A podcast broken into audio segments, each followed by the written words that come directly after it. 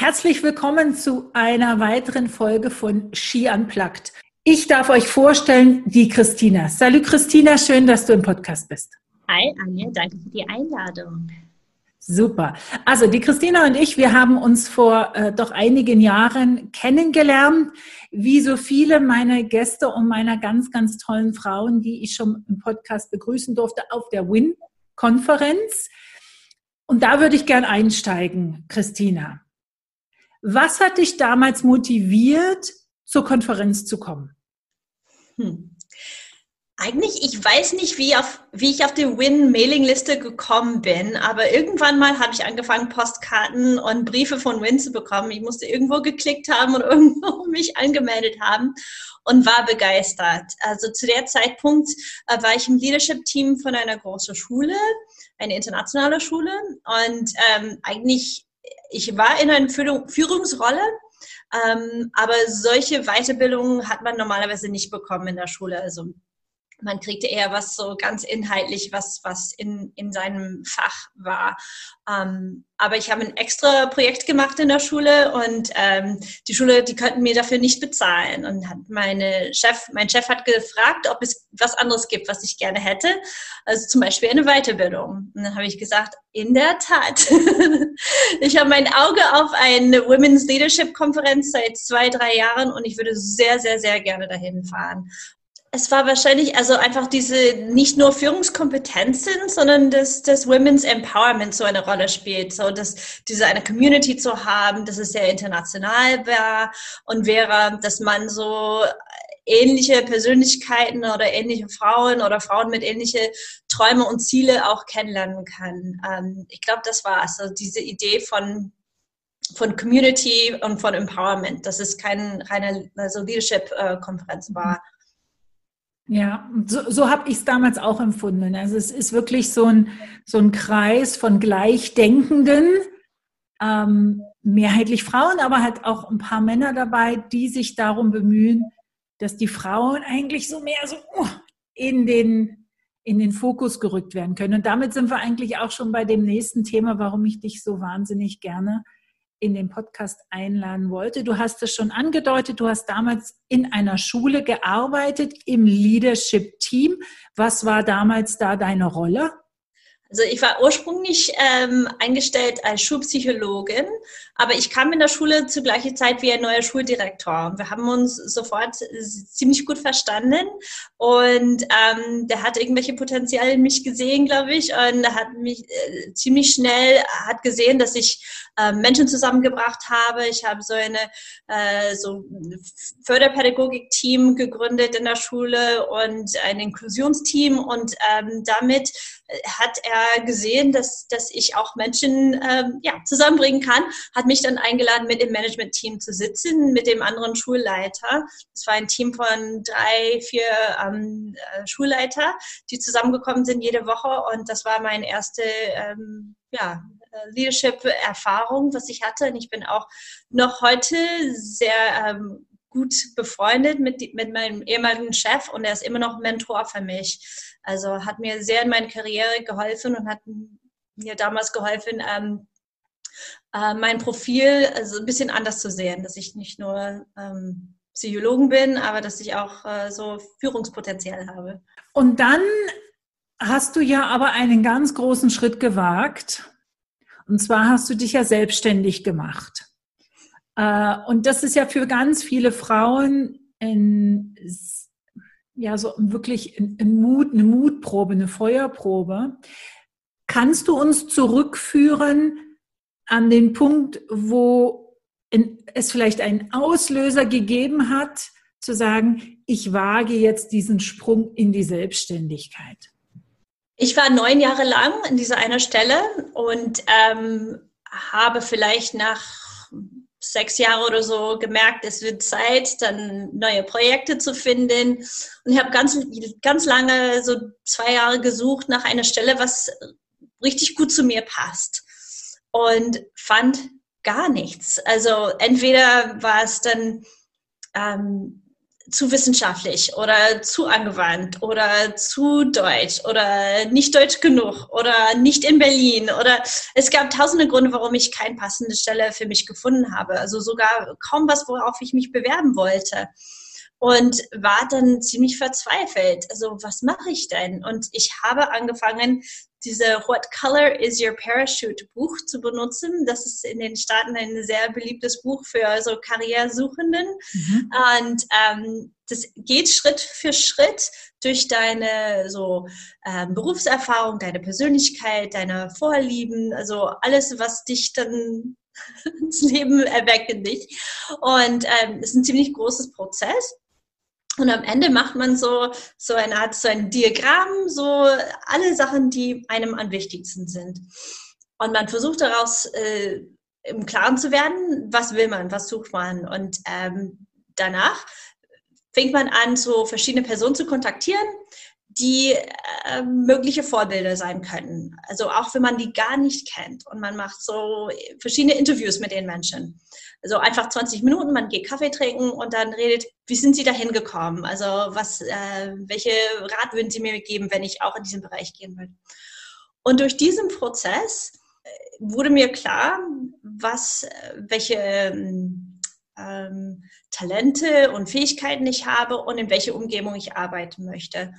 Und plötzlich, einen Abend, dass ich ähm, eingeschlafen bin, kam mir die Idee von meiner jetzigen ähm, äh, Firma, wo wir sowohl ähm, pädagogische Hilfe geben an Kindern, so ähm, sonderpädagogische Hilfe, psychologische Beratung, ähm, Diagnostik, aber dann auch so verschiedene Bildungsprogramme für Kinder in verschiedenen Sprachen oder Mathe und Führungskompetenzen und wie das alles zusammenpassen könnte und in was für ein Umfeld ich arbeiten möchte, beziehungsweise mit anderen Frauen, die mich aufbauen, wo wir eine sehr warme, herzliche Kultur haben. Das kam mir einfach im Kopf.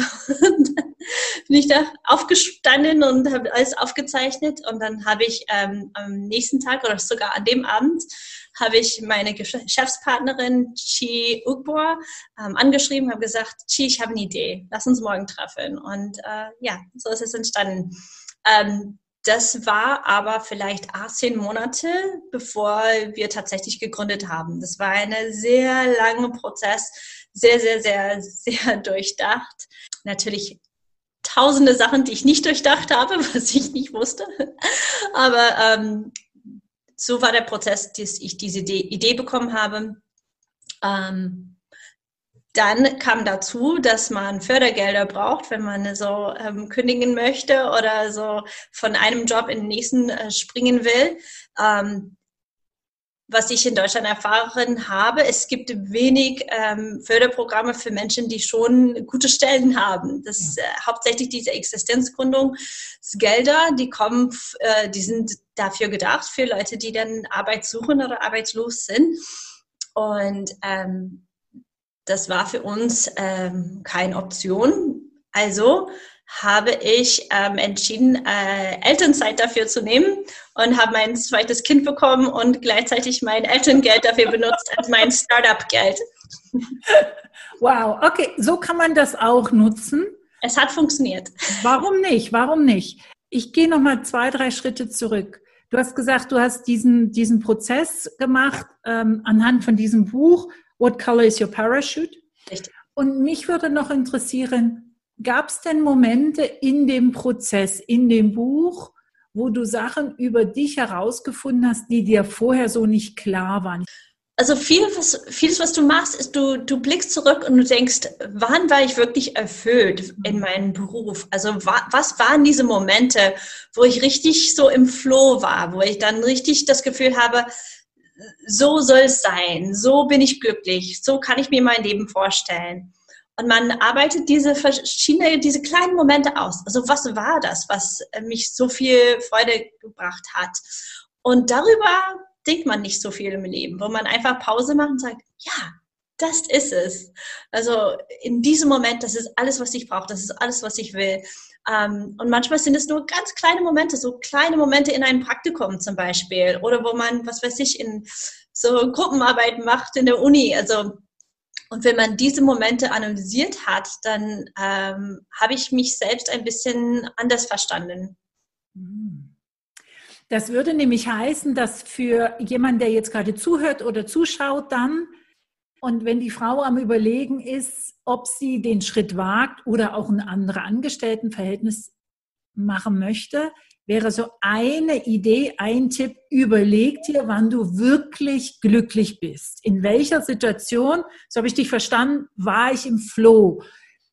Ist das, wenn ich alleine arbeite oder im Team? Ist das, wenn ich an einem bestimmten Projekt bin oder wenn ich ganz kreativ, also wirklich so sich das zu überlegen und genau. auch gehört habe, die Situationen können noch so klein sein, das ist egal. Es ist wir überlegen immer so riesige Sachen, aber es dürfen auch kleine Sachen kleine sein. Momente. Ja? Also wer war um mich herum? Also wie habe ich gearbeitet? Wie sah mein Umfeld aus?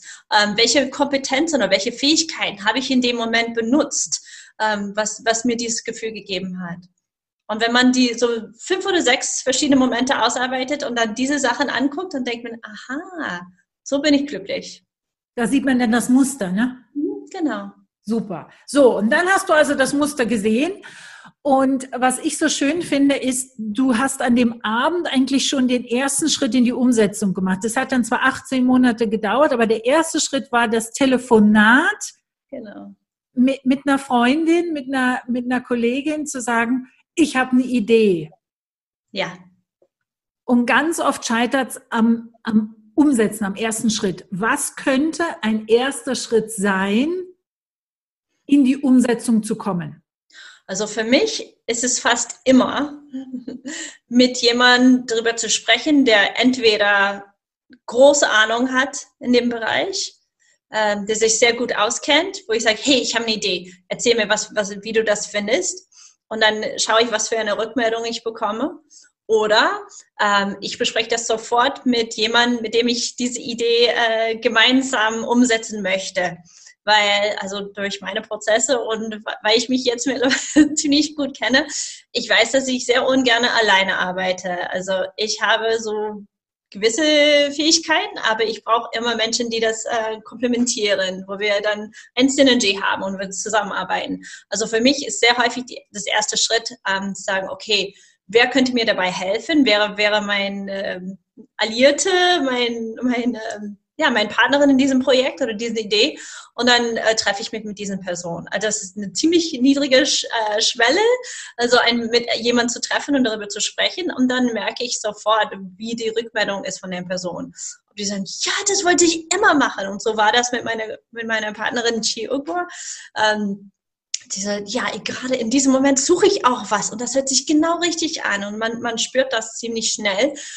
Oder man hat, hört die Rückmeldung, äh, nein, Tina, ich habe Erfahrung damit, das passt eigentlich gar nicht wegen XYZ-Gründen, worüber man reflektiert, ja, passt das oder passt das nicht? Also es ist nicht nur, dass wenn jemand ja, Nein sagt, dass ich aufgebe oder so, aber durch diese Gespräche, ähm, ähm, ich finde das ein ziemlich einfacher erster Schritt und dass man ziemlich weit, viel, ziemlich viel weiterkommt. Mhm. Ich finde es gar nicht so einen einfachen ersten Schritt, weil es eine Überwindung für ganz viele braucht, sich nach außen zu zeigen, wovon man träumt oder welche Vision man hat. Mhm. Ich glaube, das ist ein Riesenschritt, den du da machst und ein ganz toller Ratschlag auch für viele, zu sagen, sprich doch mit jemandem, dem du vertraust an der Stelle. Was ich auch gehört habe, ist ganz wichtig, nur weil jemand sagt, ich mache nicht mit oder ich finde es nicht eine passende Idee aus den und den Gründen. Das heißt noch nicht das Projekt aufzugeben, sondern den Ratschlag zu nehmen, zu reflektieren und zu sagen, was mache ich jetzt damit? Genau. Genau, gibt, vielleicht hat diese Person eine Perspektive mhm. ähm, erbracht, worüber ich nicht gedacht habe. Und genau deswegen habe ich nach ihrem Rat gefragt, ähm, damit die äh, so, ja, mir was anderes zeigen, was, was ich noch nie selbst, noch nicht selbst gesehen habe. Finde ich cool. So, also jetzt bist du in der Elternzeit, ihr seid in den 18 Monaten. Du hast gesagt, an bestimmte Sachen hattest du gedacht und an ganz viele nicht. Kannst du uns von einer Herausforderung, einer von diesen Challenges sagen, wo du gesagt hast, also damit hatte ich nicht gerechnet. Was war's und wie seid ihr damit umgegangen? Ich habe jetzt drei verschiedene Organisationen gegründet, seitdem ich erwachsen bin. Und jedes Mal hätte ich das nie gemacht, wenn ich gewusst hätte, wie viel Arbeit dahinter stecken würde.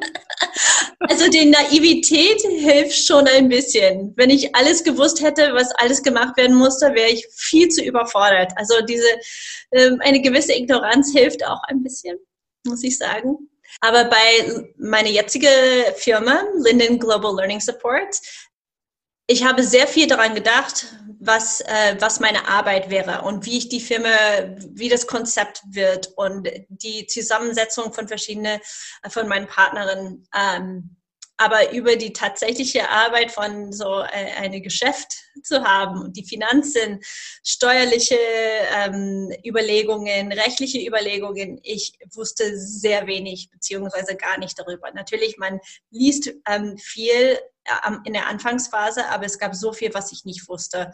Und meine alle, alle, alle wichtigste Rat für Frauen, die sich überlegen, selbstständig zu werden oder eine Firma zu gründen, ist von Anfang an eine sehr gute Steuerberater zu finden die, äh, dieser Rat ist nicht besonders ähm, ähm, fantasievoll oder spannend, aber es ist, ich kann nicht genug sagen, wie wichtig das ist. Und für, für mich und für uns am Anfang, wo, woher weiß man, was ein guter Steuerberater ist? Ich keine Ahnung, woher man das überhaupt wissen soll.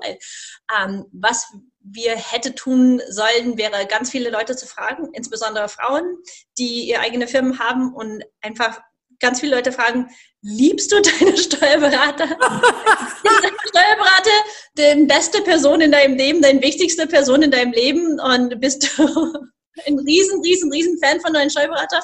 Wenn ja, kann ich bitte sein oder ihre Nummer haben? Äh, und das äh, möglichst viele Menschen fragen. Ähm, diese Person ist dein, war für uns unser wichtigster Begleiter, eine sehr wichtige Vertrauensperson. Also wie gesagt, ich bringe gewisse Kompetenzen in jedem Projekt und gewisse Kompetenzen nicht. Und der Steuerberater war, ist immer derjenige, der, ähm, der äh, die, die, die, finanzielle und die rechtliche Sachen ermöglicht hat. Ähm, und wir hätten sehr viel ähm, Zeit gewonnen oder viel weniger Zeit verschwendet, wenn wir von Anfang an ähm, bessere Betreuung hätten. Mhm. Ja. Also das finde ich einen ganz, ganz wichtigen Aspekt. Was ist denn eigentlich jetzt deine Rolle in der Organisation? Mhm. Ähm, wir waren ursprünglich zu dritt, drei Geschäftsführerinnen, ähm, was eine heikle Kombination sein kann, äh, drei gleichberechtigte Personen zu haben. Und in der Tat, ähm, eins ist dann ausgeschieden nach zwei Jahren. Das hat leider nicht funktioniert. Und jetzt sind wir zwei Geschäftsführerinnen. Ähm, wir sind ähm, Partner mit gleich 50-prozentiger Anteil an der Firma und ähm, gleichberechtigt in der äh, Führung von, von der Firma. Ähm, das ist die Chinime Ugbor, die ist meine Workwife, die ist äh, eine sehr, sehr, sehr wichtige Person äh, für mich und wir machen eigentlich alles zusammen. Was ist die Essenz von dir in der Organisation? Und ich, ich frage das auf Englisch, weil ich wüsste nicht, ja. wie, what do you bring to the table? Visionäre ist etwas zu stark, würde ich sagen. Aber ich bin ähm, ein Mensch, der eher global denkt.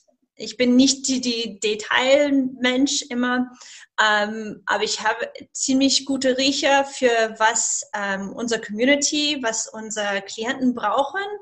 Um, ähm, und ich habe auch ein ziemlich gutes Händchen, so neue Teammitglieder, neue Mitarbeiter zu finden, ähm, so das Team aufzubauen, zu wissen, in welche Richtung wir gehen, ähm, was unsere nächsten Schritte sein könnten. Auf was für ein Fundament von Werten habt ihr eure Firma gestellt? Darauf bin ich eigentlich sehr stolz. Wir haben eine super ähm, Firmenkultur, finde ich. Ähm, unsere Mitarbeiter schwärmen davon. Also man spürt das wirklich und das ist uns sehr, sehr, sehr wichtig. Ähm, ich habe neulich gelernt, ich weiß nicht, wie man das auf Deutsch sagen würde, aber es heißt Culture eats strategy for breakfast. die Kultur einer Firma ist sehr wichtig und ähm, das haben wir ähm, bewusst auch aufgebaut. Also bei jedem Mitarbeiter, und das haben wir von Anfang an auch ähm, uns selbst gesagt, unsere zwei wichtigste Werte sind Exzellenz und Kindness. Und Kindness, es gibt kein besonders gutes Wort auf Deutsch.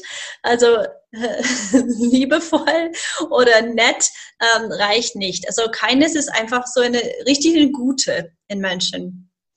Und also alle Leute, die bei uns arbeiten, die müssen exzellent sein in, ihre, in ihrem Fach, aber dann auch richtig gute Menschen sein, die dann auch was Gutes tun möchten, die Kinder helfen möchten. Und wenn man diese Kombination hat, dann klappt fast alles.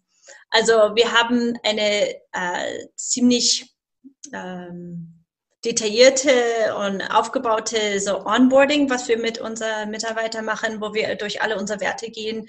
Zum Beispiel, wir glauben an die, ein riesiges Potenzial in jedes Kind, ähm, dass, dass Kinder unglaublich viel schaffen können, wenn die einfach die richtige Begleitung haben und Menschen um die herum geben, die an dem auch glauben wir ähm, reden nie, nie, nie schlecht über, ähm, über anderen, über Eltern oder Lehrer oder übereinander. Äh, wir sehen immer das Beste an alle Menschen um uns herum, weil wir sind alle ein Teil vom System, ähm, die die Kinder helfen. Und das heißt, wir müssen ähm, immer glauben, diese Mensch, diese Lehrer, diese Erzieherin, diese Mutter oder Vater, die tun ihr Bestes in dem Moment. Die tun das, was die können. Und wenn irgendwas nicht stimmt oder wenn irgendwas fehlt, ähm, wir kritisieren nicht, auch nicht heimlich. dann wir sagen, okay, das ist ein sehr engagierter Vater. Und ähm, eine andere Leute können denken, dass er mm, wütend ist oder so. Aber wir sagen, der ist engagiert, der ist leidenschaftlich, er möchte sein Kind helfen. Und wir wir, wir versuchen, ihn ähm, die Kompetenzen zu geben oder die Fähigkeiten zu geben, ähm, dass er auch sein Kind besser helfen kann. Ja, ich denke, das sind die, die wichtigsten Sachen. Exzellenz, keines Gute und ähm, immer das Beste an, in anderen sehen, insbesondere in den Kindern. Ich finde das beeindruckend, dass, dass ihr also diese Werte habt, die eigentlich beide Seiten von unserem, wenn ich das ganz grob Ausdrücke von unserer Menschlichkeit ausmachen. Exzellenz, also Fachwissen, Fachkompetenz. Ich bin wirklich gut in dem, was ich mache. Und Kindness ist so dieses, ich bin gut im Menschsein. Ihr bringt beides äh, rein. Wie seid ihr zu diesen Werten gekommen? Die finden sich selten in einem Leitbild. Ich kann nicht sagen, wie das gekommen ist. Das war für uns so offensichtlich. Also meine Geschäftspartnerin und ich, das, ähm, ich glaube, das schätzen wir ineinander. Und das war eine von unseren allerersten Gespräche. Was ist uns am wichtigsten? Wie wollen wir, dass äh, unsere Firma ist? Wie, wie, wie soll das Bild von unserer Organisation aussehen? Und das war für uns von Anfang an die zwei Säulen ganz, ganz klar wir sind Menschen, gibt es dann doch noch zwischenzeitlich Momente, wo wir aus diesen Werten rauskippen. Wie schafft ihr es in eurer Organisation, dann doch noch einen Weg zu finden, zurück zu Exzellenz und Kindness? Also Kindness es kommt selten vor, dass wenn ein Mensch richtig, richtig kein ist, dass man einen Ausrutscher hat. Das bleibt immer, fast immer. Aber Exzellenz, manchmal macht man Fehler. Und es ist uns sehr wichtig in der Firma, dass wenn man einen Fehler macht, dass man das sofort zugibt und dass wir nicht defensiv sind, dass man Rückmeldung, dass man Feedback sehr ähm, offen und gerne annimmt und versucht einfach besser zu sein, davon zu lernen. Also wir erwarten nicht, dass Exzellenz heißt fehlerfrei. Und das ist uns wichtig, dass alle unsere Mitarbeiter wissen, ja, kann passieren, dass man irgendwas Falsches macht. Aber man entschuldigt sich sofort, man meldet sich bei den Eltern oder Lehrern oder wo auch immer, was, was, äh, wo ein Fehler passiert ist. Ähm, entschuldigt sich und versucht das sofort besser zu machen. Wir brauchen keinen Scham darüber zu haben oder dass wir einander so schlecht machen, that we beat ourselves up, sondern sagt, ah, das war ein Fehler, was kann ich davon lernen, äh, wie mache ich das nächstes Mal besser? Und dass man offen ähm, darüber redet, dass wir den Scham davon wegnehmen. Was Fehler gehört zum Lernen und das möchten wir, für, dass wir ähm, Vorbilder für unsere Kinder, für unsere Schüler auch sind. Also wir erwarten auch von denen nicht, dass die fehlerfrei sind.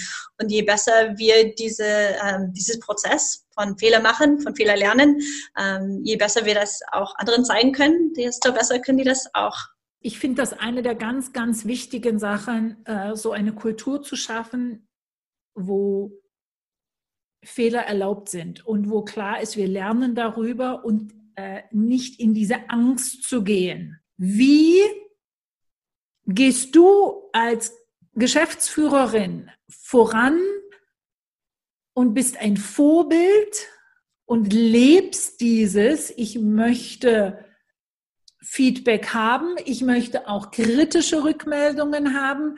Ähm, wie zeigst du, dass du auch nicht fehlerfrei bist? Ja. Wie lebst du das? Also was wir sehr gerne in unseren Meetings machen, wir sagen, äh, nicht jedes Meeting, aber ähm, wir fangen an mit What went well? Was ist gut gelaufen? Und even better if was können wir noch besser machen? Ich finde, wenn jemand fragst, ja, was, was mache ich falsch oder was ist mit mir los, ähm, da kriegst du nicht viel zurück. Aber wenn du fragst, wie könnte das noch besser sein? Also wenn ich einen Workshop gebe oder ein Training, das fragen wir immer am Ende, was könnte ich noch besser machen? Und da kriegt man echt wertvolle Rückmeldung. Und wir machen auch mindestens einmal im Jahr, wenn es geht, zweimal im Jahr so ähm, Mitarbeitergespräche, wo wir unsere Mitarbeiter Rückmeldung geben. Aber wir fragen denen auch immer, was können wir als Firma besser machen? Wie kann ich dich noch besser unterstützen? Und da kriege ich die wertvollste ähm, äh, Ratschläge von allen Menschen um mich herum. Du hast absolut recht. Diese Formulierung lädt ein, das gar nicht als Fehler zu sehen oder als Manko zu sehen, sondern es lädt ein zu mehr kreativem Umgang mit einem Prozess, mit einem Verhalten. Und ich finde, das, das macht so eine Tür auf, so dieses, was wäre wenn? Genau. Wie könnte es noch, das finde ich ganz schön, finde ich ganz es, schön. Es zeigt auch, dass wir uns, also äh, unsere Klienten, das fragen wir auch die Klienten ständig mhm. und, und, und die Mitarbeiter auch. Und das zeigt, dass wir, wir möchten immer besser werden. Wir wissen, dass wir nicht den Höchstpunkt erreicht haben. Wir möchten, wir sind alle auf einem auf einem Weg, auf einen Journey zusammen und wir möchten uns immer verbessern. Und ähm, manchmal sieht man selber nicht, was kann ich noch besser machen. Und es ist ähm, toll, das von anderen zu hören. Ich liebe die Perspektiven von anderen zu hören. Die sehen so viel mehr als einen selbst. Ja, ja. Und was du beschreibst, finde ich ganz schön. Äh, das ist eigentlich so das, was der Simon Sinek, ich weiß nicht, ob der dir ein Begriff ist, ja. Äh, in, in, in dem letzten Buch mit den ähm, Infinite Game beschrieben hat. Also diese Denkweise, was können wir noch besser machen, ist gar nicht so sehr im Vergleich zu anderen, sondern im Vergleich zu uns. Wie können wir noch besser die Eltern, die Lehrer, die Kinder unterstützen? Jetzt hast du es schon, schon so ein bisschen angedeutet, aber für die, die gar nicht wissen, was ihr macht in eurer Organisation, Linden Global Learning Support ist eine Agentur, die internationale Familien und Kindern in internationalen Schulen überall in der Welt ähm, hilft, ähm, die Kinder alle mögliche an äh, Unterstützung zu geben, zum Beispiel äh, psychologische Beratung, äh, Lerntherapie, Ergotherapie, Logotherapie, ähm, alles, was Kinder brauchen, um ihr ähm, allerbeste Leistung zu geben und so glücklich wie möglich zu sein in der Schule. Also wir arbeiten auf Englisch. Wir fingen vor mittlerweile sechs Jahren in Berlin an und haben ursprünglich mit den Kindern ähm, internationalen Familien ähm, und englischsprachige Kindern in Berlin. Ähm, wir haben angefangen, denen zu helfen und mit den Schulen zu kooperieren. Aber ähm, nach zwei oder drei Jahren haben wir angefangen, auch online zu arbeiten mit Kindern in anderen Schulen in, durch ganz Europa. Und seit der Corona-Krise, äh, sprich März dieses Jahr, haben wir angefangen, also fast 100 Prozent von unserer Arbeit online zu machen. Und wir arbeiten mittlerweile mit Kindern und Schülern äh, wirklich in jedes Kontinent, ähm, Schülern in Sri Lanka und in Nigerien. Und das macht uns riesen Spaß, dass wir ähm, Kinder wirklich weltweit helfen können es geht hauptsächlich darum, dass diese kleine Privatschulen, die sind wie kleine Inseln und die können nur das anbieten, was wirklich mhm. vor Ort in diese kleine Schule ist. Das heißt, wenn du in Lagos bist zum Beispiel ähm, und da in dem in der Schule kein äh, Kinderpsychologen ist, dann ist die Familie ziemlich verloren. Wir machen es möglich, dass ähm, egal wo man ist in der Welt, dass man Hilfe finden kann. Für Kinder in diesen Schulen. Wie haben sich eure Arbeitsprozesse verändert aufgrund der aktuellen Situation? Was spürst du vielleicht bei deinen Mitarbeitern? Also wie gehen die mit der neuen Situation um und wie unterstützt ihr als die zwei Geschäftsführerinnen eure Mitarbeiter vielleicht in dieser Situation? Es hat für uns eigentlich nicht so viel geändert, weil alle unsere Mitarbeiter wussten schon, wie man online arbeitet.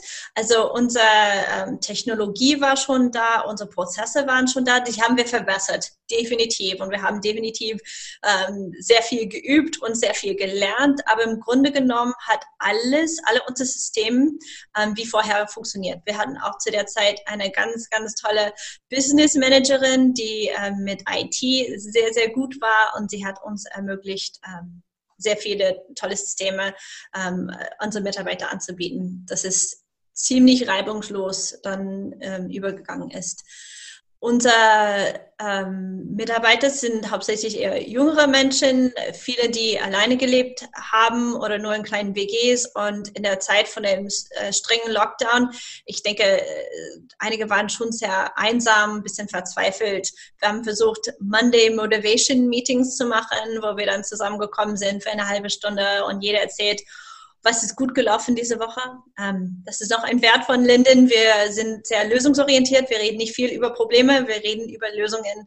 Wir reden über, was funktioniert und wie können wir noch mehr davon machen. Wann ist es gut gelaufen und wie können wir es noch mehr machen? Ähm, und von daher haben wir versucht, so positive Meetings zu machen mit ein bisschen Yoga und ein bisschen einfach ähm, Community. Noch etwas, was wir gemacht haben, ist in der Anfangsphase, wo ähm, das Geschäft ein bisschen nach unten ging, als alle so etwas desorientiert waren. Unsere Klienten wussten gar nicht, oh, wie können wir unseren Kindern helfen und Homeschooling und oh Gott. Ähm, es gab eine Phase, wo es etwas ruhiger war bei uns. Ähm, wir haben äh, alle unsere Mitarbeiter, das sind hauptsächlich Freiberufler, aber wir haben denen alle gefragt, würdet ihr gerne ein paar von euren Stunden spenden für unsere Gemeinde in Berlin oder eigentlich für unsere Gemeinde weltweit? Würdet ihr gerne ein paar Stunden spenden für die Familien, die wirklich in ähm, Not sind oder die mhm. wirklich Hilfe brauchen und wissen gar nicht weiter. Und das war so herzerwärmend. Ich ich denke, alle haben Stunden gespendet. Einige so zwei, drei Stunden, andere so zehn, zwanzig Stunden. Die haben wir alle so in eine Bank getan. Wir haben dann bekannt gegeben, dass Linden jetzt äh, für Familien in Not äh, ähm, Beratungsstunden, Nachhilfestunden umsonst anbietet. Es hat alle geholfen. Also die, die freiberuflichen Mitarbeiter hatten das Gefühl, dass sie was Gutes tun, die helfen anderen. Und unsere Community hat gesehen, also Linden ähm, Linen Cares. Und es zeigt also diesen Wert, den, den ihr habt, diese Kindness, der kommt da ganz, ganz stark zum Tragen, in, in Stunden der Not einander zu unterstützen, ohne jetzt das Geld, den Profit oder die Zahlen in den Vordergrund zu stellen. Das finde ich ganz, ganz schön. Und du hast gesagt, auch die Freiberufler haben davon profitiert, weil sie einfach dieses Geben, ich kann es gar nicht anders beschreiben, es macht glücklich. Ja, Geben macht glücklich, definitiv. Das versuchen, das haben wir häufig bei ähm, Teenager, die ein bisschen verzweifelt sind, also nicht ganz Depression, aber Richtung, ähm, wo die das äh, alles in Frage stellen. Also wer bin ich und was mache ich und ich weiß gar nicht. Wir versuchen denen immer ähm, in der Richtung zu bringen, dass die freiwillige Arbeit machen, weil durch Geben lernt man sich selbst besser kennen, man tut etwas Gutes für die Welt und diese ständige Sicht nach innen wird ein bisschen geöffnet und man sieht, anderen und sieht, was man in die Welt bewegen kann, wenn man gibt und anderen hilft. Das bringt mich auch gerade zum nächsten, ähm, zur nächsten Frage. Ich weiß, du hast zwei, zwei Kinder. Eine der typischen Fragen, wie schaffst du es, alles unter diesen einen berühmten Hut zu bekommen? Wie lebst du deine Balance zwischen deinen unterschiedlichen Organisationen, weil du hast ja auch mehr als eine, und deinem Privatleben? Also ähm, für mich selbstständig zu sein hat sehr geholfen, weil ich meine eigene Termine mache, meinen eigenen äh, Wochenplan und ich bin super flexibel und das liebe ich und das hat mir sehr, sehr, sehr geholfen als mit einem traditionellen Job. Also damals, äh, als ich an der Schule gearbeitet habe, war die, ähm, waren die Stunden total streng, weil du arbeitest in der Schule. es gibt kein, du kannst nicht so viel Flexibilität nehmen. Und ähm, seitdem ich meine eigene Firma habe, meine eigene Organisation, kann ich selbst planen. Und das ist ein Segen. Ähm, das ist ganz, ganz toll. Ähm, zweitens, äh, ein Au-pair-Mädchen ähm, für die mhm. ersten Jahre. Ich kann nicht leugnen, das hat mich gerettet, weil ähm, natürlich hat man Babysitter oder Hort oder so, aber mit einem Au-pair-Mädchen, dann hat man die Flexibilität, wenn man verreist oder wenn ein Kind plötzlich krank ist, aber du hast ein großes Gespräch um nein, und dann ist jemand da vor Ort im Haus. Ich war selbst Au-pair-Mädchen und ähm, die Familie, für die ich gearbeitet habe, die Frau hat auch ihr eigene Geschäfte gehabt und ich habe das ganz klar gesehen. Ohne Au pair würde das, mhm. hätte, hätte sie das nicht geschafft. Und also das habe ich äh, fast, also mein ganzes Erwachsenenleben gewusst, dass das für mich wahrscheinlich notwendig sein wird, wenn ich ähm, berufstätig sein will, weil mein Mann arbeitet auch sehr viel. Ich bin auch Migrantin. Ich, meine Familie ist nicht in Deutschland und ähm, ich hätte sonst keine extra Hilfe gehabt. Mhm. Also mein Au-pair-Mädchen, ähm, ich, wie gesagt, ich habe ein ziemlich gutes Händchen für gute Menschen zu finden und ich hatte drei Au-pair-Mädchen, die sind alle ganz, ganz tolle junge Frauen. Ich bin stolz auf alle drei von denen ähm, und sehr, sehr, sehr dankbar für dem, was sie uns getan haben. Und ich denke, meine Kinder sind jetzt zehn und sechs und die wissen das auch zu schätzen. Ich, also ich äh, rede darüber, ähm, ich ich versuche immer meinen Gedankensprozess, ähm, meine, meine Kinder ähm, dann auch zu, zu zu, zu, äh, als Vorbild dann vorzusprechen, sagen, okay, Mami hat, äh, muss äh, nächste Woche ganz viel arbeiten, aber dafür kann ich dann die Zeit frei nehmen, damit wir, was weiß ich, am Mittwoch ein Picknick machen können und so. Und die verstehen das, dass ich sehr viel Verantwortung habe, aber auch dafür, ähm, da ich meine eigene Chefin bin, dass ich die Flexibilität für den habe. Ich habe neulich frage immer, wie kann ich noch besser werden? Ähm, ich habe gemerkt, dass die Nachbarn, die haben häufig nachmittags, wo alle auf dem Sofa liegen und, und lesen. Und ich dachte, ach, wieso komme ich nie dazu, auf dem Sofa zu sitzen und zu lesen? Ich habe meine Tochter gefragt, ja, was mache ich dann falsch? Also was kann ich anders machen, damit wir mehr Zeit auf dem Sofa haben? Habe ich gesagt, dass ich dann den Weihnachtsbaum geschmuckt habe. Sie meinte, Mama, nichts, du machst es super. Du sollst gar nichts ändern. Es ist super so. Wir brauchen das nicht. Ich so, Okay, super. Und das war eine nette Rückmeldung. Organisation, Kommunikation, die Familie mit in die Gedanken einbinden. Äh, das sind so die, die Sachen, die ich mir rausnehme. Und mhm. ich könnte mir, ich weiß es nicht, aber ich könnte mir vorstellen, du machst dasselbe auch im Team. Das Team mit auf die Gedanken nehmen, wenn es um bestimmte Projekte geht, wenn es um bestimmte Umsetzungen geht, Planung geht, zu sagen, wie kann ich das, diese, diese Lebensbereiche miteinander so verbinden, dass es für alle stimmig ist? Ja, also die, mein, äh, die Leute in Linden, die wissen alle, ähm, dass ich die zwei Kinder habe, die sind häufig im Büro. Ihre Bilder, die die gemalt haben, hängen überall. Also die sind schon Teil meines Lebens und, und Teil des Büros. Die fühlen sich sehr wohl bei uns im Büro. Und, ähm, sind be bekannte Persönlichkeiten. Lass mich ähm, noch ein neues Thema zum Ende mit reinbringen. Du hast ja auch dieses Projekt Girls Gearing Up. Ja. Was ist das? Mhm. Was machst du da? Das ist mein Herzensprojekt. Ähm, eigentlich ursprünglich war meine Idee, das Girls Gearing Up, das ist ein ähm, Leadership Camp, so ein Sommerferienprogramm für Mädchen äh, zwischen 13 und 17, dass sie Führungskompetenzen erlernen. Ähm, ursprünglich habe ich gedacht, das könnte ein Teil von Linden sein, das äh, als Teil von unserem Sommerprogramm. Ähm, leider haben wir keinen Markt dafür gefunden, dass äh, Menschen in Deutschland und Europa bereit waren, äh, Geld dafür zu bezahlen, dass ihr Mädchen eine Woche lang äh, Führungskompetenzen lernen. Und das war echt äh, ein, ein Kampf für unsere Firma, weil das hat einfach die Ressourcen weggenommen, obwohl wir das Projekt geliebt haben müssen wir dann die Entscheidung treffen, in 2017 Girls Gearing Up als ähm, eigenständige EV zu gründen und das abzukatten von, von Linden. Also das ist sein eigenes NGO sozusagen.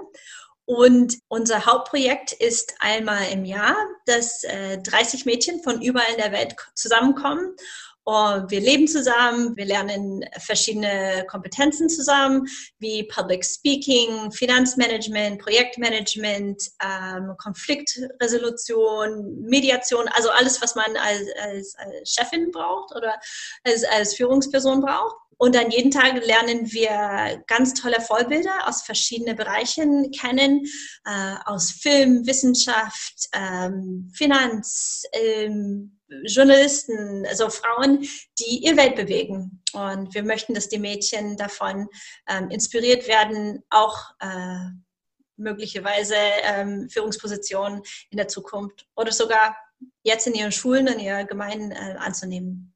Zwei Fragen, die sich daraus ergeben. Erstens, wie können die Mädchen sich darum bewerben? Die zweite Frage, wie kann ein, eine Zuhörerin, ein Zuschauer die sagt, da würde ich mich gerne engagieren. Das finde ich ein super tolles Projekt. Wie können die sich mit einbringen? Auf unserer Webseite girlsgearingup.org, dann kann man sich bewerben. Um, ähm, und seit, seit diesem Jahr haben wir ähm, auch Online-Programme. Also Corona, so schlimm wie das war und wie das ist, hat uns so eine gewisse Kreativität und so Neudenken gebracht.